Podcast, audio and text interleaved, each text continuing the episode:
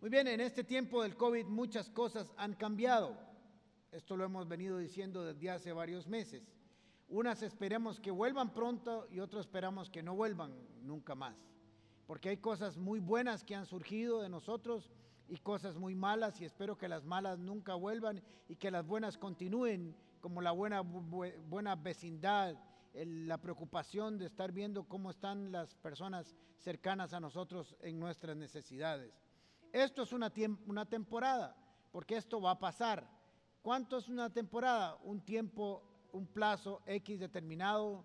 No quiero decir que esto va a ser pronto, pero en algún momento se acabará y las cosas tendrán que encauzarse por la dirección que en algún momento estaban o espero que sean para mejora. Representa un reto porque vamos a salir. La idea es salir mejor que como entramos.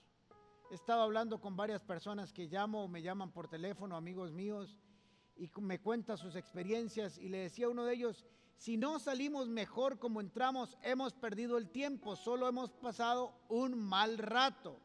Pero si salimos mejor como entramos, habremos adquirido experiencia, habremos crecido espiritualmente y habremos crecido como personas.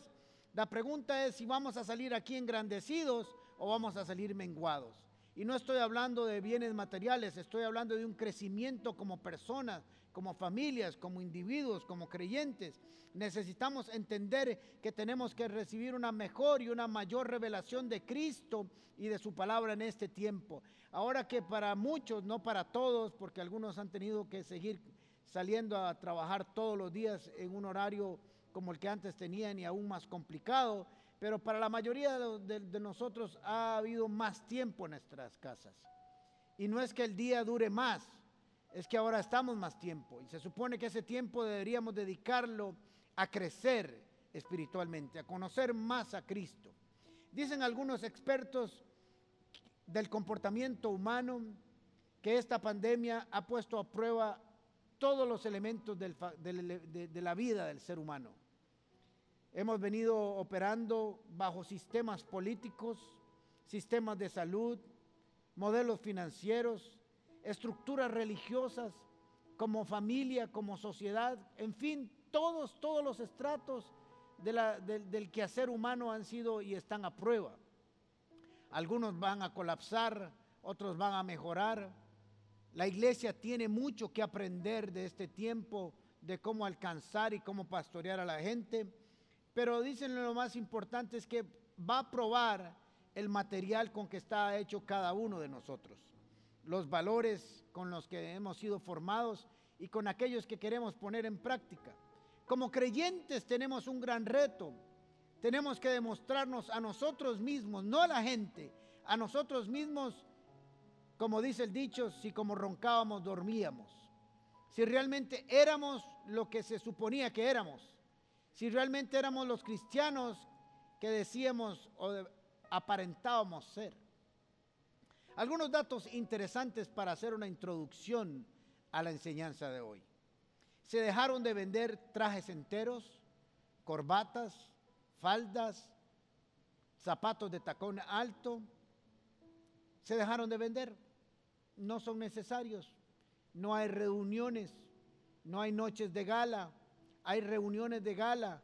Así que dicen los expertos que se dejaron de vender corbatas, sacos, faldas, vestidos elegantes y se vino a la alza la venta de pantalonetas, de pantalones cortos, de buzos, de ropa deportiva y las pantuflas o sandalias están de moda en las ventas. La gente está más cómoda en su casa.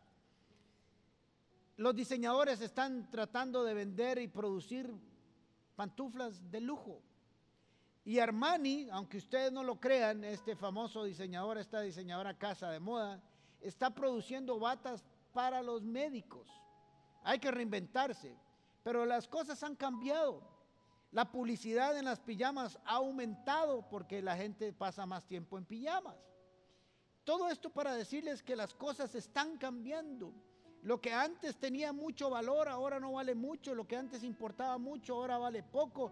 Cosas que antes no hacíamos regularmente, ahora las hacemos todos los días. Hay un cambio, hay una transformación. No lo podemos negar y tenemos que enfrentarnos y trabajar con eso. Y nosotros estamos enfrentados a un cambio. Estamos enfrentando una transformación en toda la forma en que nosotros vemos el futuro, vemos la familia, vemos el trabajo, vemos las empresas y vemos nuestra relación con Dios. Ha descendido la venta de productos de belleza y ha crecido la venta de jabones y productos de desinfección. El aumento de las bicicletas se ha venido en el mundo entero a récords increíbles, porque la gente no quiere montarse en el metro, en el tranvía o en los buses.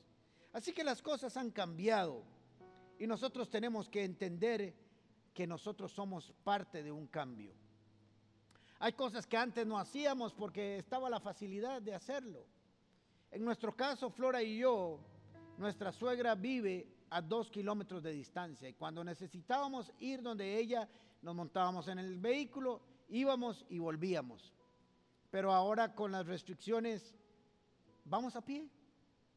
Y es tan natural como es, vamos a donde la, mi mamá me dice, Flora, nos montamos, vamos caminando, ya sabemos cuánto tiempo duramos y cuánto volvemos, conocemos la ruta y ahora vamos a pie, caminando. Lo que antes era muy fácil agarrar las llaves del carro e irse, pero ya no se puede hacer eso. ¿Qué quiero decirle con, con, estos ejemplos que les he puesto? Que hay cosas que antes no apreciábamos, que ahora apreciamos, que antes valorábamos, que ahora no valoramos prácticas que antes no teníamos, ahora las hemos asumido porque hemos sido llevados a ese lugar, a ese punto. No ha sido una decisión, la vida nos ha llevado hasta ahí. Quiero hablarles de Pablo, el apóstol Pablo. Él tuvo un encuentro no con una pandemia, porque esta pandemia ha cambiado variables, ha hecho muchos cambios en nuestras vidas que le produjo un cambio de valores, de una estructura de pensamiento y comenzó a valorar unas cosas y otras no. Pero él no se encontró con una crisis, con una pandemia. Él se encontró con Jesús. Le permitió poder alinear y establecer y poner en una balanza lo que realmente tenía peso o no tenía peso para su vida eterna y para su vida aquí en la tierra. Voy a leerle Filipenses capítulo 3, versículo 7 al 9, dice, sin embargo, esto dice él, todo aquello que para mí era ganancia, como ahora antes teníamos, consideramos muchas cosas como ganancia y ahora no son tan importantes, no tienen uso, no tienen trascendencia. Ahora lo considero como pérdida por causa de Cristo. Es más, todo lo considero por pérdida por razón del incomparable valor de conocer a Cristo Jesús mi Señor. Por Él he perdido todo y lo tengo todo por estiércol, por excremento, a fin de ganar a Cristo y encontrarme unido a Él. No quiero mi propia justicia que procede de mi ley, sino la que se obtiene mediante la fe en Cristo, la justicia que procede de Dios basada en la fe. Ahora, tenemos que entender este contexto para ver por qué Pablo está expresando de que ahora todo lo que consideraba como ganancia o con un valor absoluto o mucho valor, ya no vale tanto. Y la razón es porque Él está centrado en Jesucristo. Él quiere conocer más de Cristo, quiere conocer las profundidades de la revelación del Evangelio. Pablo era un hombre de convicciones profundas y firmes. Había pedido permiso para encarcelar a los cristianos, en aquel tiempo se les llamaba a los del camino. Aún estuvo a la par de muchos cuando los apedreaban. Era un hombre con convicciones profundas en lo que él consideraba bueno para hacer. Pero un día tiene un encuentro con Jesús. Un día su vida es transformada absoluta y radicalmente. Y comenzó a entender que habían cosas que tenían que dejar de valer o considerarlas como ganancia o de utilidad para asumir otras. Creo que este es un tiempo para que cada uno de nosotros empiece a valorar su vida. Comience a valorar cuáles cosas consideraba como ganancia o con mucho valor y que ahora no tienen sentido. No solamente hemos sido presentados ante una crisis de salud, sino una crisis financiera, una crisis de libertad, una crisis de movilidad, una crisis de entendimiento y de conocimiento de los tiempos. Se le aparece una luz y tiene un encuentro con Jesús y queda ciego. Hechos capítulo 9 versículos 17 al 18. Ananías se fue y cuando llegó a la casa, Pablo iba de camino a Damasco y se le apareció una luz, que es el Señor, y quedó ciego. Así que se lo llevaron a una casa y Dios mandó a este hombre Ananías para que orara por él. Y cuando llegó a la casa, le impuso las manos a Saulo, que es Pablo, y le dijo, hermano Saulo, el, Señor Jesús, que se te apareció en el camino y le aclaró que era Jesús el que estaba ahí, me ha enviado para que recobres la vista y seas lleno del Espíritu Santo. Al instante cayó de los ojos de Saulo algo como escamas recobró la vista y se levantó y fue bautizado. Pablo tuvo un encuentro con el Señor, como el que deberíamos de tener cada uno nosotros, y aunque parece que este acontecimiento es excepcional y realmente lo es, porque hubo una luz, hubo un acontecimiento, la gente oía una voz pero no sabía lo que estaba pasando. Todos tenemos que tener un encuentro con Jesús, o todos los que me están oyendo, o la mayoría, han tenido un encuentro con Jesús.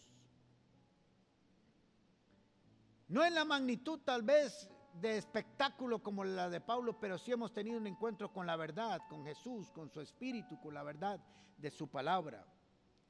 Y él se dio cuenta que algo tenía que cambiar, que algo iba a cambiar, porque de lo contrario hubiera sido en vano esa experiencia.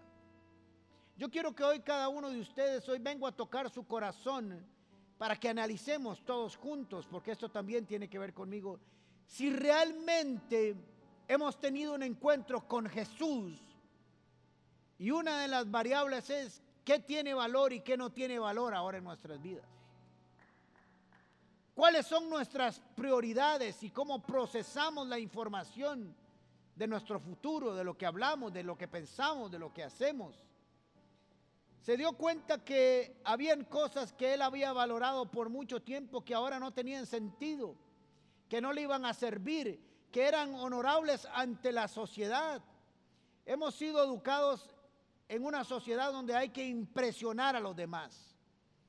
Hay que impresionar con el carro, con el vestido, con los relojes, con las joyas, con nuestro cuerpo hay que impresionarlos, aunque por dentro esté vacío, la sociedad le dice, no me importa si estás vacío por dentro. Quiero ver que progresas, que prosperas, aunque lo debas todo. Quiero verte en un carro último modelo de los más caros. Quiero que vivas en la, en la casa más cara que puedas vivir, que vistas con la ropa más cara y te voy a juzgar por eso. Pablo entendía que eso no podía seguir siendo una directriz, una forma de vida que tenía que cambiarla porque había encontrado una verdad absoluta, el que superaba con creces todo lo que había experimentado en su vida. Sabía que para ganar ese tesoro, ese tesoro había que cambiar la vida. Más que una estructura religiosa, Pablo sabía que tenía que cambiar su estructura interna de vida, de principios, de valores, de creencias. La composición de su estructura espiritual tenía que ser cambiada. Ponme mucha atención en lo que te voy a decir. Lo que tú consideres de valor es lo que vas a hacer crecer, cuidar y desarrollar por encima de todas las cosas. Oiga lo que le estoy diciendo. Lo que usted considere de mayor valor en su vida es lo que usted va a hacer crecer, cuidar y desarrollar y proteger por encima de todo lo demás. Por eso hoy vengo a hablarte y te vengo a preguntar, ¿qué es lo que más valoras en tu vida? ¿Qué es lo que más valoras? ¿Qué es lo que más tiene valor en tu vida? Porque eso es lo que vas a proteger por encima de todas las cosas eso es lo que vas a tratar de que crezca, que se desarrolle, que se multiplique, porque tendrá más valor para tu vida. Todo el cambio de Pablo empezó con un encuentro con Jesús. Pero me gusta esta parte. No sé si alguna vez ustedes lo habían pensado. Pero la vista de Pablo vino cuando quedó ciego. Su visión espiritual, su visión de eternidad, su visión de la vida eterna, su visión de lo que es Cristo, de quién es Cristo, de lo que hace y cómo lo hace, empezó cuando quedó ciego y dejó de ver este mundo para empezar a ver lo celestial. Me pregunto yo, me pregunto yo nada más, de manera figurativa, por supuesto, si no sería bueno que nos quedáramos ciegos un rato. Si no sería bueno que vinieran unas escamas para que en lugar de estar viendo todo lo que hay afuera, nuestros ojos comiencen a ver para adentro. ¿Hay alguien aquí que quiere aplaudir esa visión? Sería bueno por un tiempo que nos quedáramos ciegos, para que dejáramos de ser impresionados por la luz de este mundo, para ser iluminados por la luz de Cristo en nuestras vidas. Todo empezó cuando quedó ciego. La Biblia no dice qué pasó con Pablo esos tres días que estuvo ciego. Pero yo me imagino que él tuvo un tiempo de introspección, pensando todo lo que había hecho en su vida. Tenía muchas cosas que consideraba ganancia. Era un hombre importante, era un hombre de recursos intelectuales y sociales. De alguna manera esos valores eran lo que le daban prestigio en la sociedad. Porque somos muy preocupados para que la sociedad nos valore aunque sea por apariencias. Y Pablo tenía muchas cosas que eran verdaderas y no eran apariencias por lo cual era aprobado por la sociedad. Él se sentía orgulloso, diríamos los ticos en Costa Rica, rajaba de esos eh, valores. Pero después expresa un desprecio. Y no es que no fueran buenas, es que cuando conoció algo que tenía mucho más valor que ellas, consideró que no valía la pena ni siquiera sostenerlas o hablar de ellas. Filipenses capítulo 3, versículo 4 al 6. Yo mismo tengo motivos para tal confianza. Si cualquier otro cree tener motivos para confiar en los esfuerzos humanos, yo más. Vean la forma en que está hablando, yo más.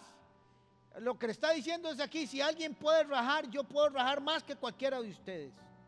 Circuncidado al octavo día del pueblo de Israel, de la tribu Benjamín, hebreo de pura cepa, en cuanto a la interpretación de la ley fariseo, en cuanto al celo perseguidor de la iglesia y en cuanto a la justicia de la ley, intachable.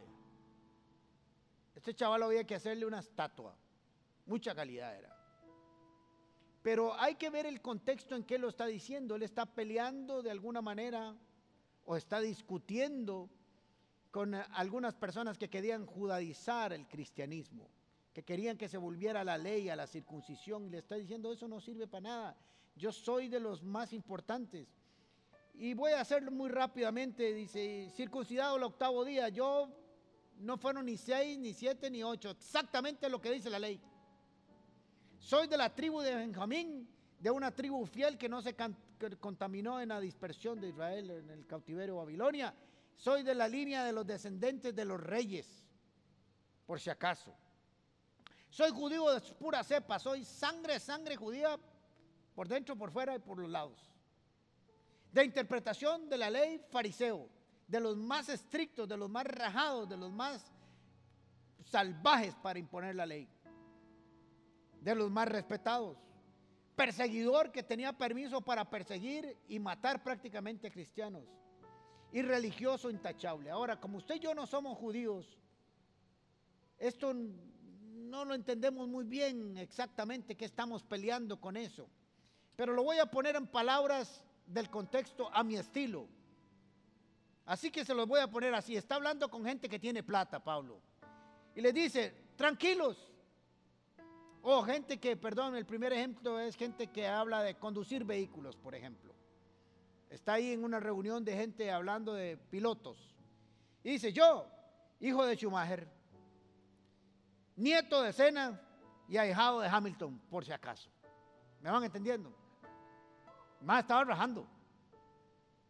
O está hablando con gente de mucho dinero y entonces él dice, a mí, problemas de dinero. Yo soy hijo de Jeff Bezos, nieto de Bill Gates y yerno de Max Zuckerberg. Así que por, por dinero aquí no hay problema, no hay miseria. En cuanto a sabiduría, podría decir yo soy nieto de Thomas Edison, nieto de Albert Einstein y hijo de Stephen Hawking. ¿Me entienden lo que estoy diciendo? Cuando él está rajando y está diciendo todos esos. Y por último, en cuanto a la música, soy descendiente de Beethoven, de Sebastián Bach, de Chopin y de Maluma. No, eso ya, ya, ya la volé ahí. Pero había que incluir a alguien para que me entendieran, ¿verdad? Maluma está sobrando ahí a la par de Chopin, pero bueno, es en el contexto. ¿Me entienden lo que le estoy diciendo? Cuando él estaba diciendo, yo soy esto y soy esto y soy esto y soy esto, realmente lo era, no estaba inventando. Y en eso, en la sociedad donde él vivía, era de mucho valor. Pero de pronto se tiene un encuentro con Jesús. Se queda ciego. Hay una luz que le habla. Le dice Jesús, ¿por qué me persigues? Se queda ciego y Dios manda a través del Espíritu Santo a un hombre para que ore y se le caen sus escamas. Y cuando se caen sus escamas de ceguera humana, le aparece una vista espiritual. Y comienza a ver el mundo, y comienza a ver la fe, y comienza a ver las escrituras como nunca antes las había visto. Por eso ahora está entendiendo él que hay cosas que no tienen ninguna importancia cuando el mayor tesoro de nuestras vidas es conocer a Jesús. Cuando tu tesoro es eso, lo cuidarás, lo protegerás, lo harás crecer, lo multiplicarás porque sabes que es lo más valioso sobre tu vida, para tu familia y para todo lo que hagas. Está impuesto a cambiar e intercambiar todos los valores de esta tierra por el conocimiento supremo de Jesucristo. Tal vez algunos conocidos de Pablo dijeron, se trastornó y eso dijeron algunos, como han dicho algunos de nosotros y tal vez de usted. Poco a poco comenzamos a conocer a Jesús, conocer las profundidades de su revelación y comenzamos entonces a preocuparnos más por otras cosas, a invertir más tiempo en cosas que este mundo no aplaude. Lo he dicho muchas veces, si crees que el mundo te va a aplaudir por ser muy espiritual, no te lo van a aplaudir. Te aplaudirán si eres un bebedor de guaro y un mujeriego. Y te invitarán a todas las fiestas, pero cuando sepan que eres cristiano y que has cambiado tus valores y tus principios porque lo que más vale en tu vida es Cristo, no pienses que te van a invitar mucho. Pablo sabía que los amigos que tenía hasta ese momento los iba a perder, pero iba a ganar al mejor de los amigos, a un amigo eterno. Pero cuántas cosas para mí eran ganancia, dice y las he estimado ahora como pérdida por amor a Cristo. No es que no valieran, no, sí tenían un valor, pero cuando Él pone y lo compara con conocer a Cristo, Él mismo pasa en la contabilidad de la columna de ganancias a pérdidas y lo que antes consideraba como pérdida la pasa a ganancia. Todo lo tengo por basura en relación, en comparación con el conocimiento de Jesús. Pero hay algo muy hermoso en la vida de Pablo y en la forma en que él está escribiendo. Y es que Dios nunca le pidió esas cosas que él decidió entregar o no vivir por ellas o no estar orgullosa de ellas. Cuando Jesús se encontró con el joven rico, nunca le pidió realmente dinero para él, para Jesús. Solo lo único que estaba haciendo era probándole su corazón para que él mismo se diera cuenta al Dios que le servía. Dios no nos está pidiendo ni la casa, ni el carro, ni la moto, ni las joyas, ni los vestidos, ni el título, ni la maestría, nada. Lo único que nos está pidiendo es nuestro corazón. Nada más. Y naturalmente cuando ese corazón sea inundado por su amor, su ternura, su misericordia, su gracia, su perdón. Todo lo que antes estimábamos como ganancia ahora lo consideramos basura porque no queremos invertir, ni hacer creer, ni proteger nada que no sea nuestra relación con Él. Hmm. Hermoso. Todas las cosas que antes eran ganancia, hoy he tomado la decisión, dice Pablo, voluntaria. No es que Dios me lo haya pedido, de considerarlas como pérdida, porque quiero algo más de lo que tenía antes. Quiero hacerte una pregunta hoy. Cuando entramos a este tiempo del COVID, ¿cuáles cosas valían mucho en tu vida y cuáles ahora no valen? ¿Cuál ha sido tu experiencia, tu desarrollo espiritual en este tiempo? ¿Has crecido? Te voy a repetir lo que dije al principio. Hablé con un amigo y le dije, si has entrado a este tiempo del COVID y no has crecido y no te has desarrollado espiritualmente y no has avanzado en el conocimiento de las escrituras y no has aprendido a orar más y no has aprendido a orar más y no has mejorado en tu estructura interna, habrás perdido el tiempo y solo habrás pasado por una crisis que no te dejó absolutamente nada o tal vez muchas pérdidas económicas. ¿Cuántas familias cristianas están en crisis de relación hoy? Matrimonios. ¿Qué tenían? ¿Una estructura equivocada? ¿Una apariencia? Es duro lo que estoy diciendo, pero el Señor me puso esta palabra que tenía que ser así. La pregunta hoy es para cada uno de nosotros, ¿dónde está lo que realmente vale en nuestras vidas? ¿Qué era lo que antes era valioso y ahora no lo es? ¿Qué tiene usted claro por lo cual tiene que luchar y pelear? Ahora si tuvieras en tu casa una caja fuerte, ¿qué es lo que habría ahí en esa caja? ¿Qué es lo que más valoras y cuidas ahí? Pablo dice en el versículo 8, lo he perdido todo y lo tengo por estiércol por boñiga, por excremento. No es que lo fueran, es que Él ya lo puso muy abajo para no tener que preocuparse por eso. Quiero llevar un ejemplo interesante a través de la misma vida de Pablo para que podamos entender lo que les estoy diciendo. Este tiempo que estamos viviendo es un tiempo de preparación y si tienes una visión correcta, y si sabes pasar este tiempo de la manera correcta, con los recursos correctos que Dios te ha dado, si el hombre o la mujer que entraron al tiempo de COVID en marzo de este año, al menos en Costa Rica, no ha crecido ¿No te has dado cuenta que Dios te está preparando no para estos dos años o seis meses o lo que sea del COVID? Dios quiere prepararte para que seas victorioso y victoriosa para los próximos 40 años de tu vida. Dios no anda pensando en meses, Dios anda pensando a largo plazo. Tal vez usted quiere salir de la crisis ya. Y Dios te dice, no, no es necesario que salgas de la crisis ya. Es importante que crezcas ya para que la forma en que vas a enfrentar la vida después de esto sea aún mejor que la que tenías antes. Para que no seas el mismo. Para que seas una persona mejor socialmente, familiarmente, espiritualmente, cristianamente hablando, con valores, principios, pensamientos, acciones que se parezcan a Jesús. Porque este mundo lo que le pide a los cristianos es que nos parezcamos a Jesús. Tal vez no nos sepamos ninguna canción. Yo quiero decirles que hoy tengo que confesar un pecado, muchachos, aquí los de Paz Music. Que solo me sé las canciones que cantaba hace 30 años. Ahora no me sé ninguna canción porque todas las leo. Es algo bueno la tecnología y algo malo. Pero sé cuando mi corazón está dispuesto a, a, cantar aunque no me sepa la letra. Siempre hay un canto en el corazón de alegría.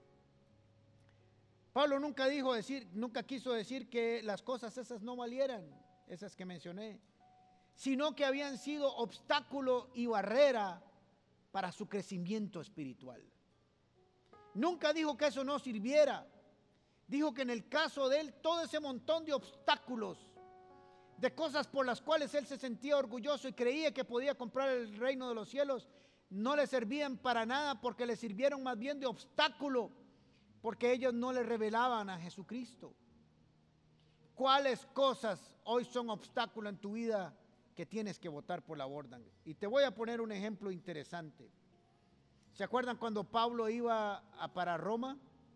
Se monta en un barco, viene una tormenta, la cosa está fea, pero fea, fea, fea, fea. Y miren lo que dice Hechos capítulo 27, versículo 18. Al día siguiente, dado que la tempestad seguía arremetiendo con mucha fuerza contra nosotros, comenzamos a arrojar la carga por la borda y al tercer día con sus propias manos arrojaron al mar los aparejos del barco. Los aparejos del barco, en palabras sencillas, son todos los chunches que usted necesita para que el barco funcione. Eso, mecates, timones, eh, bueno, el timón no, porque si no nos perdían rumbo, pero, pero todo lo que necesitaban ahí en el tilichero. Tenían que escoger y miren el reto que les traigo hoy a sus vidas, porque el Dios me lo puso a mí. El primer predicador que siempre Dios le habla es a mí antes de venir aquí. Tenían que escoger. Este era un barco que llevaba prisioneros, pero también llevaba mercadería muy valiosa para el intercambio comercial. Se vino una tormenta, la tormenta era grande, era poderosa. Y dijeron, tenemos dos cosas que hacer o votamos todas las cosas que en, en la salida, en el puerto de salida, valían mucho, o nos morimos. Porque el barco se podía hundir. Y comenzaron a votar televisores, relojes, motocicletas, carros, vestidos, computadoras, de todo tapabocas, ahora valen un oro, ¿ah? Cubrebocas.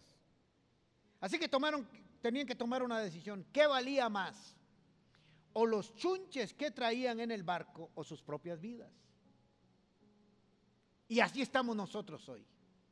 Eso es lo que Pablo está diciendo. ¿Qué tienes que votar en esta tormenta para salir al otro lado? ¿Qué tienes que votar de en medio de esta tormenta para llegar a puerto seguro. Llegar al 100% no. Algunos vamos a perder más, otros menos, pero todos perdemos algo. Algunos perderán por la fuerza y otros porque han querido perderlo y considerarlo como no valioso en sus vidas. Así que Filipenses capítulo 3, lo que Pablo está diciendo, tienes que escoger qué tiras por la borda para salvar tu familia, tu vida, tu trabajo y tu empresa, pero desde la óptica de Cristo Jesús.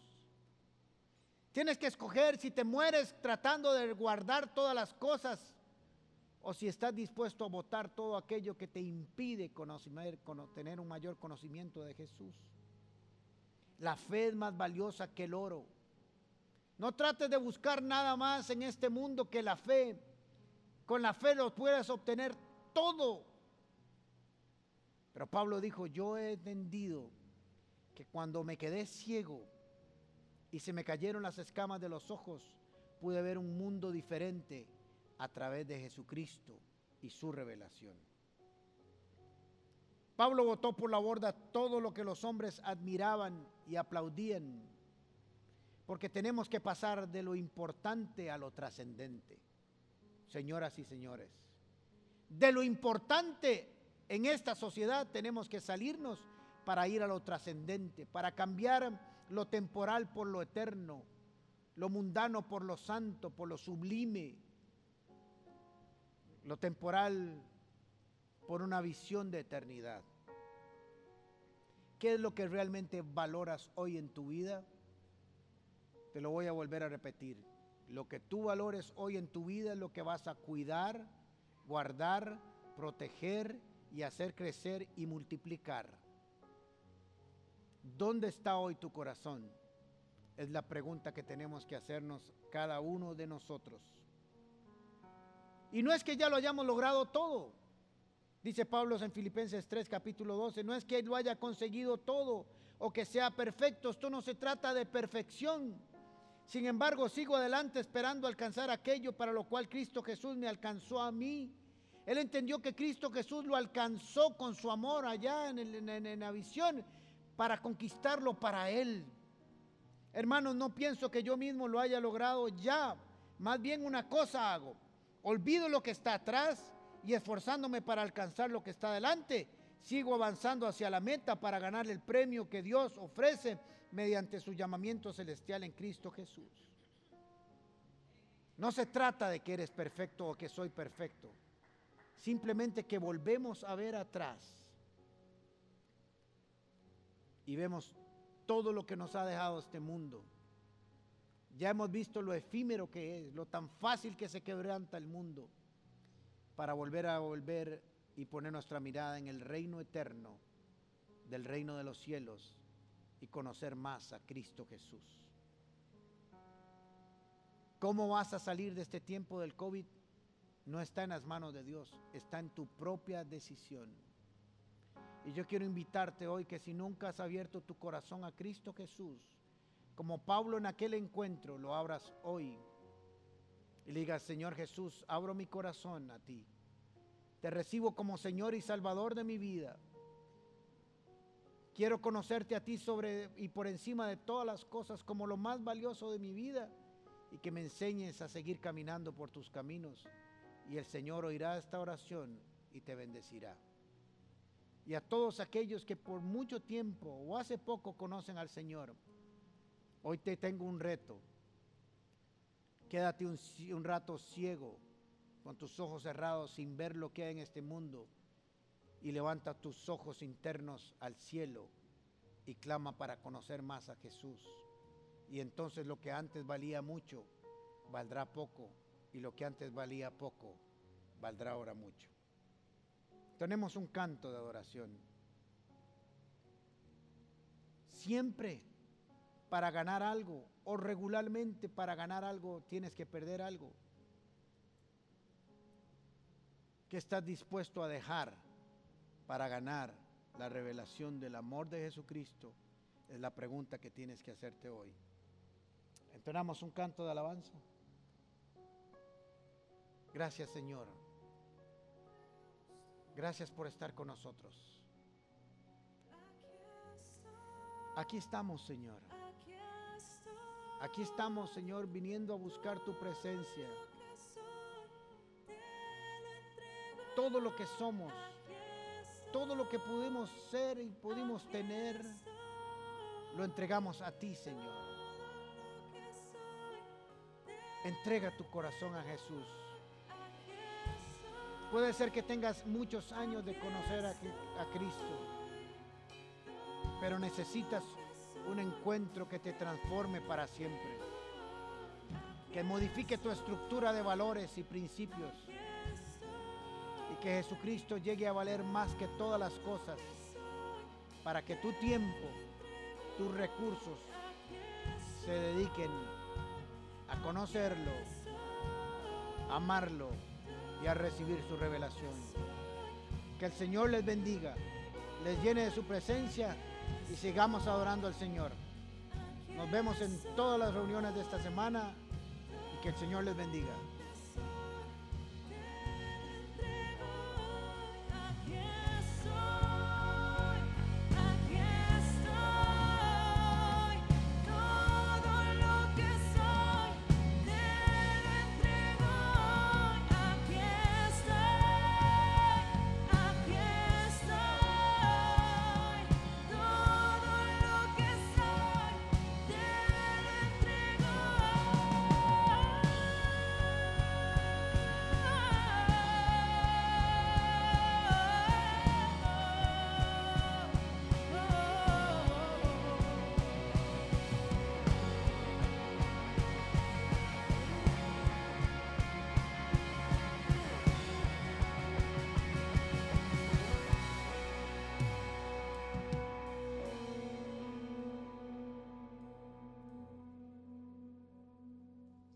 Qué maravillosa prédica. ¿Y le te gustó? Me encantó. Quisiera quedarme aquí escuchándola un rato más. Es como volver a verla, hay que analizarla, apuntar y volver a... a ¿Sabe qué estaría bueno? Así como nosotros traemos la reflexión, que usted para la otra semana también prepare una reflexión de esta y así está eh, pensando en lo que se dijo y no lo dejamos Cierto. solo para un ratito, sino que lo estamos masticando, como quien dice, toda la semana. Así es. Nos despedimos, nos queda poco, así que nada más les queremos recordar el app de la Comu.